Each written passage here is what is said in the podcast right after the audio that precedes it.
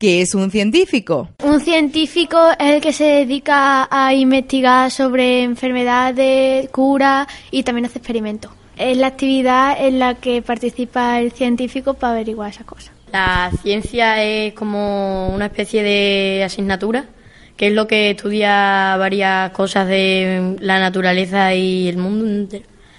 Que, que por ejemplo, y el científico es la- el que estudia la ciencia. La ciencia es la que de la naturaleza, y el científico el que estudia. Eso es- La ciencia es la materia, la ciencia es la materia que estudian los científicos. Y el, cienti- el científico es la persona que, que hace los experimentos y estudia los experimentos y, y averigua algo nuevo sobre la ciencia. Paso. La ciencia es la materia y el científico es el oficio. La ciencia es como una asignatura del colegio, pero muy complicada, y el científico es la persona que, estu- que la estudia. El científico es la persona que trabaja con la, con la ciencia y la ciencia po- es como, es como una materia. Que poner ejemplos de ciencia. ¿Qué sería ciencia, por ejemplo? Ciencias sociales y naturales. Ciencia ficción. Las matemáticas. el universo. ¡Ratones de laboratorio! Hola a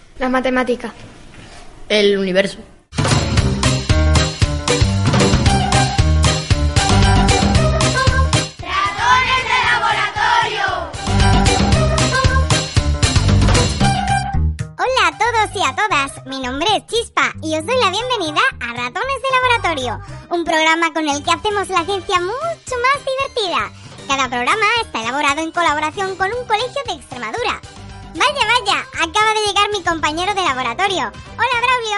Hola Chispa. Y por supuesto, hola a todos nuestros oyentes. ¿Hacemos ciencia ya? Estoy ansioso por mostrar todo lo que estos niños y niñas de Extremadura han aprendido. Espera, espera, Braulio. Primero vamos a informar sobre qué hablamos hoy.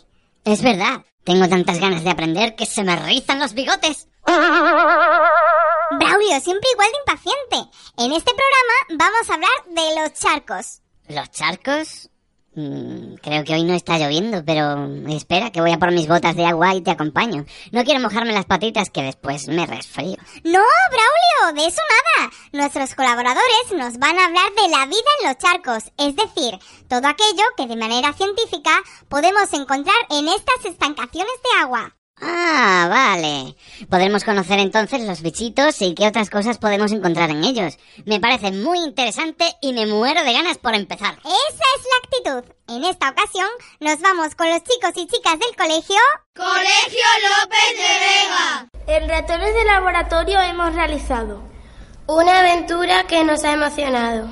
Hemos aprendido algo divertido. Y viendo renacuajos, caracoles, sapos, larvas de mosquitos, hemos pasado un buen ratito. De la Facultad de Lope han llegado. Emilio y Miguel Ángel, dos científicos apasionados, nos han enseñado muy ilusionados. Gracias a ellos hemos descubierto que en las charcas hay vida. Microorganismos, protozoos.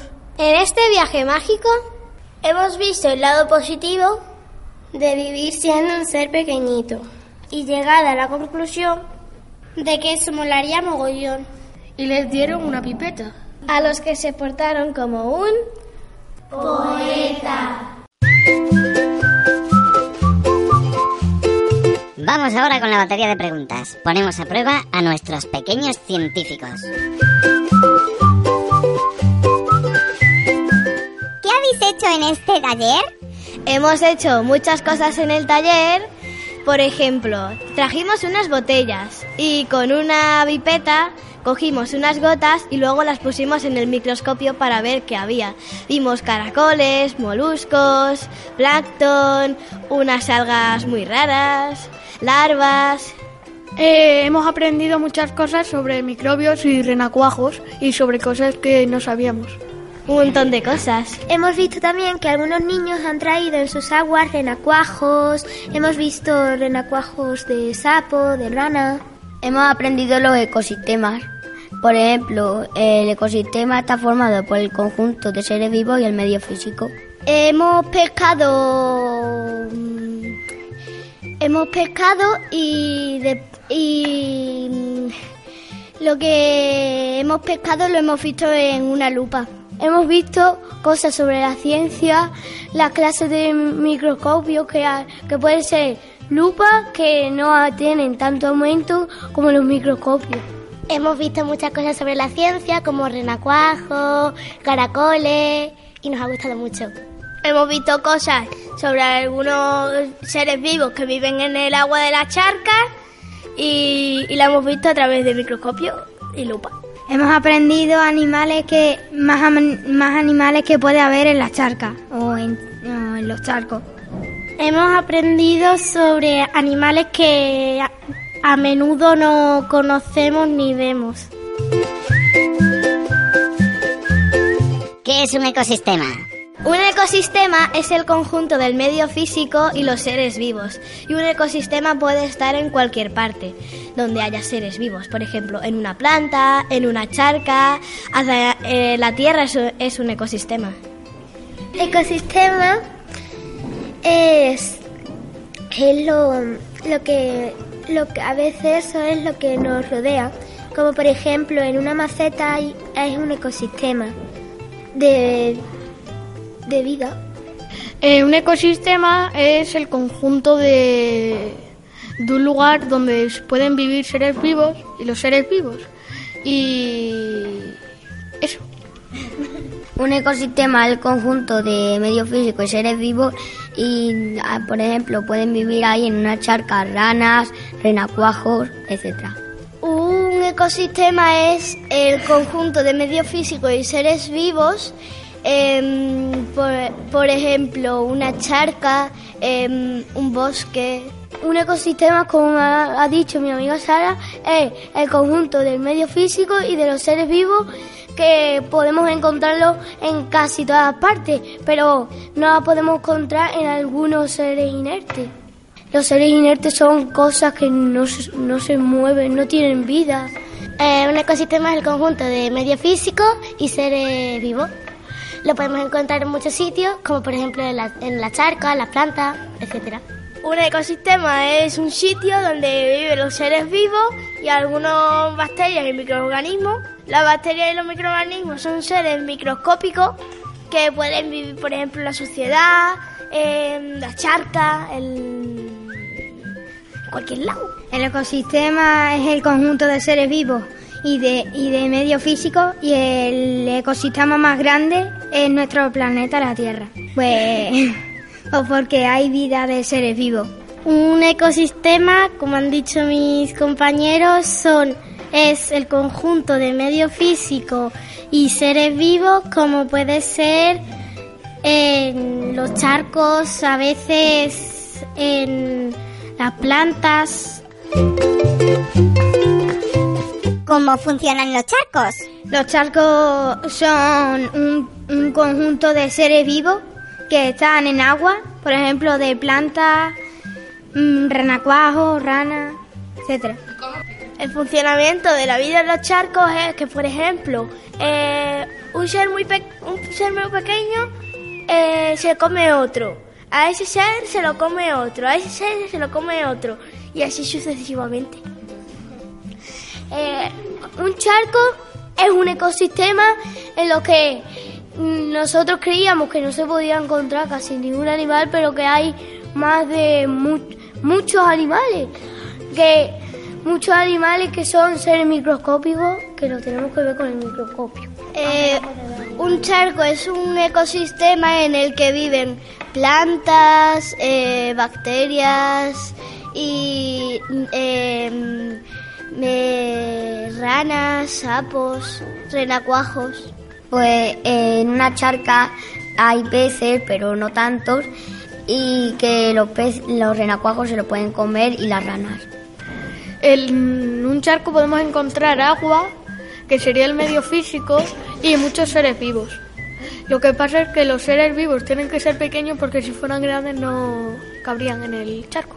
Charco es eh, está en el, ah, también puede estar en tu casa si se te vierte mucha agua, pero también puede estar afuera eh, y puede haber allí pues ranas, eh, alguna que otra alga.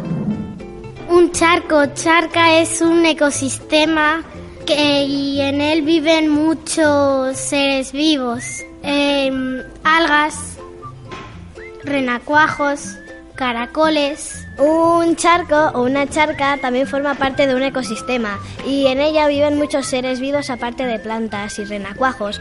Hay algunos que son microscópicos que no se pueden ver pero son fascinantes y si fueras un ser vivo de un charco, una charca, te tendrías que espabilar porque como no te des cuenta de que tienes algún animal detrás, ¡yam! te come.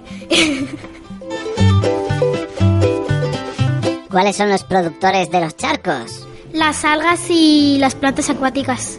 Mm, La, la planta que está debajo. Son plantas que crecen en el agua. Las plantas, producir el alimento para que se lo coman otros seres vivos.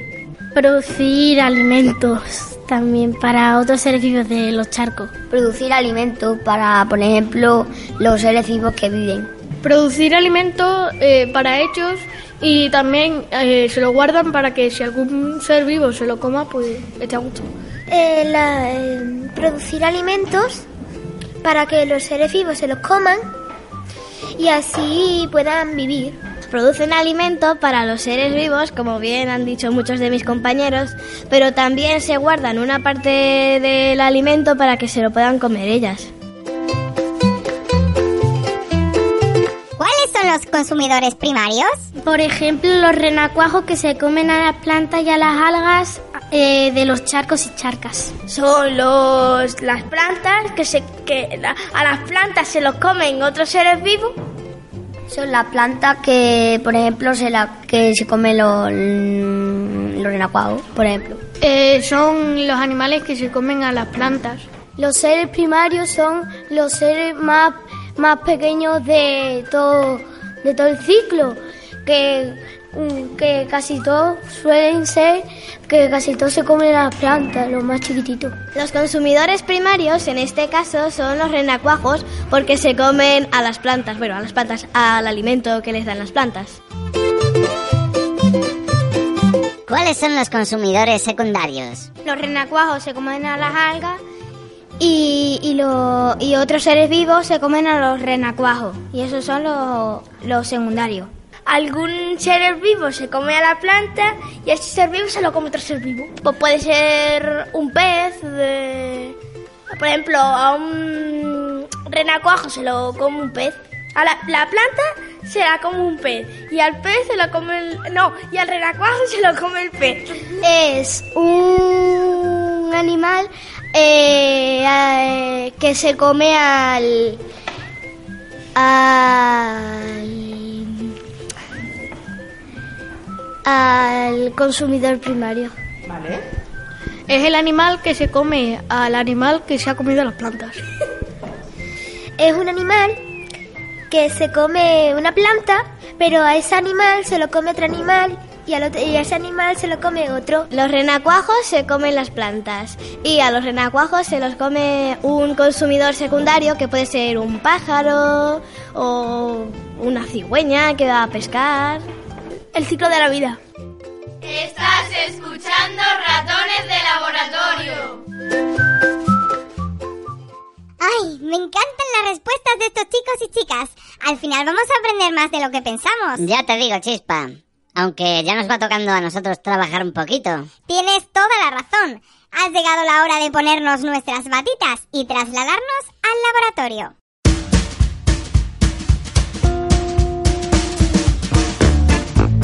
Las respuestas de los científicos. Unos días antes del taller hemos recogido agua de charcos de distintos lugares. La hemos traído al colegio en botellas de plástico transparente y las hemos dejado destapadas al lado de una ventana. Cuando empezamos el seminario miramos a trasluz y con la ayuda de una linterna para observar lo que contiene. Hemos identificado algunos seres vivos que se ven a simple vista. Hemos ido pasando distintos botes de cristal con agua de charco que contenían distintos seres vivos, algas y plantas acuáticas, renacuajos, de sapos y ranas, larvas de libélula, larvas de mosquito, triops, pequeños crustáceos, chinches de agua, etc. A continuación, hemos pescado del agua seres microscópicos. Para ello hemos utilizado una red de plancton, un embudo y un cubo. Después hemos puesto unas gotas de agua previamente pasada por el filtro de la red utilizando una pipeta Pasteur en una placa Petri y en unos portaobjetos. Con la ayuda de microscopios y lupas y con una cámara de vídeo acoplada a una potente lupa hemos podido ver muchos seres en la pantalla o en la pizarra digital. Así vimos pulgas de agua, ciclopes, copépodos. ¡Ey! Ese es el plancton de Bob Esponja. Ese, ese. Volvox, algas microscópicas, nematodos, etc. Existen muchas definiciones de ecosistema. Una considera que es una unidad de organización biológica constituida por todos los organismos de un área dada y el ambiente en el que viven. Es un sistema complejo en el que interactúan los seres vivos entre sí y con el conjunto de factores abióticos, no vivos, que forman el ambiente, temperatura, sustancias químicas presentes, clima, características geológicas, etc. Es decir, incluiría la biocénosis y el biotopo junto a todas las interrelaciones que se establecen. Más sencillo, el ecosistema estaría constituido por los seres vivos, la parte no viva y las relaciones que se establecen entre ellos y con esa parte no viva. Dentro de los charcos encontramos ecosistemas muy distintos. Podríamos decir que todos ellos son ecosistemas acuáticos temporales de agua dulce. Los hay desde efímeros que duran unos pocos días hasta otros que permanecen con agua varios meses. Además, el clima mediterráneo donde nos encontramos hace que se produzcan grandes variaciones interanuales. Un mismo charco puede un año permanecer con agua meses y otro no llegar siquiera a llenarse. Toda esta gran variedad de condiciones ofrece posibilidades a seres vivos muy distintos. Por eso la comunidad de seres vivos es tan distinta entre charcos y tan variable para un mismo charco. El hecho de que en algún momento permanezcan totalmente secos impide la presencia de peces, que son el grupo de animales que domina el resto de ecosistemas acuáticos que habitualmente conocemos, ríos, arroyos, embalses. Por esta razón encontramos en los charcos comunidades de seres vivos únicas e incluso son esenciales para la supervivencia de muchas especies. Para bastantes especies de anfibios son sus lugares de reproducción. Para comprender el funcionamiento de los charcos es clave el hecho de que se sequen a lo largo del año. Durante ese periodo, muchos de los seres vivos de los charcos permanecen en el barro seco, en formas de vida latente, semillas, quistes, huevos. Cuando vienen las condiciones buenas, periodo con agua, todas estas formas resurgen y además otros seres vivos como por ejemplo anfibios e insectos acuden para reproducirse. Todos estos seres vivos tienen que completar su ciclo vital antes del siguiente periodo de sequía. Todo ello hace que el conjunto de charcos cuente con una gran biodiversidad y con comunidades de seres vivos que solo se encuentran en ellos. Los productores son organismos que usan energía, generalmente la energía lumínica, para hacer carbohidratos y otros compuestos, que luego se transforman en fuentes de energía química, transforman materia inorgánica en orgánica. Generalmente son los que inician las cadenas tróficas o alimentarias. Como casi todos los ecosistemas acuáticos, los charcos tienen una gran productividad. Aquí todavía mayor, pues debido a la escasa profundidad de todas las zonas, reciben gran cantidad de luz. Esta elevada productividad también contribuye a la gran riqueza y abundancia de seres vivos en los charcos. En los charcos los productores son plantas acuáticas, algas, bacterias y algunos protozoos. Los consumidores primarios, herbívoros, se comen a los productores primarios. A través de ellos entra la energía en el mundo animal. En los charcos, entre otros, tendríamos moluscos, pulgas de agua, copépodos, renacuajos, larvas de mosquitos, larvas de efémera.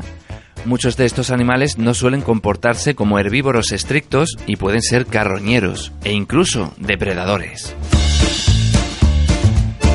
Los consumidores secundarios son aquellos que se alimentan de consumidores primarios, que son los carnívoros. En los charcos hay una gran variedad de carnívoros, desde pequeños protozoos que cazan activamente a otros hasta grandes larvas o renacuajos de tritones. Entre los consumidores secundarios de los charcos tendríamos larvas de libélula y de escarabajo, triops, chinches acuáticos, renacuajos de tritones. Uf, madre mía. Menudo trabajazo de chispa. Estoy mmm, fatal. Bueno, Braulio, la verdad es que hoy hemos trabajado mucho, pero no te quejes porque hemos aprendido un montón y lo que nos queda. Pues por hoy me quito la batita y me vuelvo a la ratonera. Oye, ¿compraste el queso? Me lo imaginaba. Pues nada, amigos y amigas, nos escuchamos en el próximo Ratones de Laboratorio. ¡Adiós! Ratones de Laboratorios es un proyecto de la Universidad de Extremadura y la Fundación Universidad Sociedad. Ratones de Laboratorio está financiado por la Fundación Española de Ciencia y Tecnología con la colaboración de Desayuna con la Ciencia, una producción de Onda Campus, la radiotelevisión de la UEX.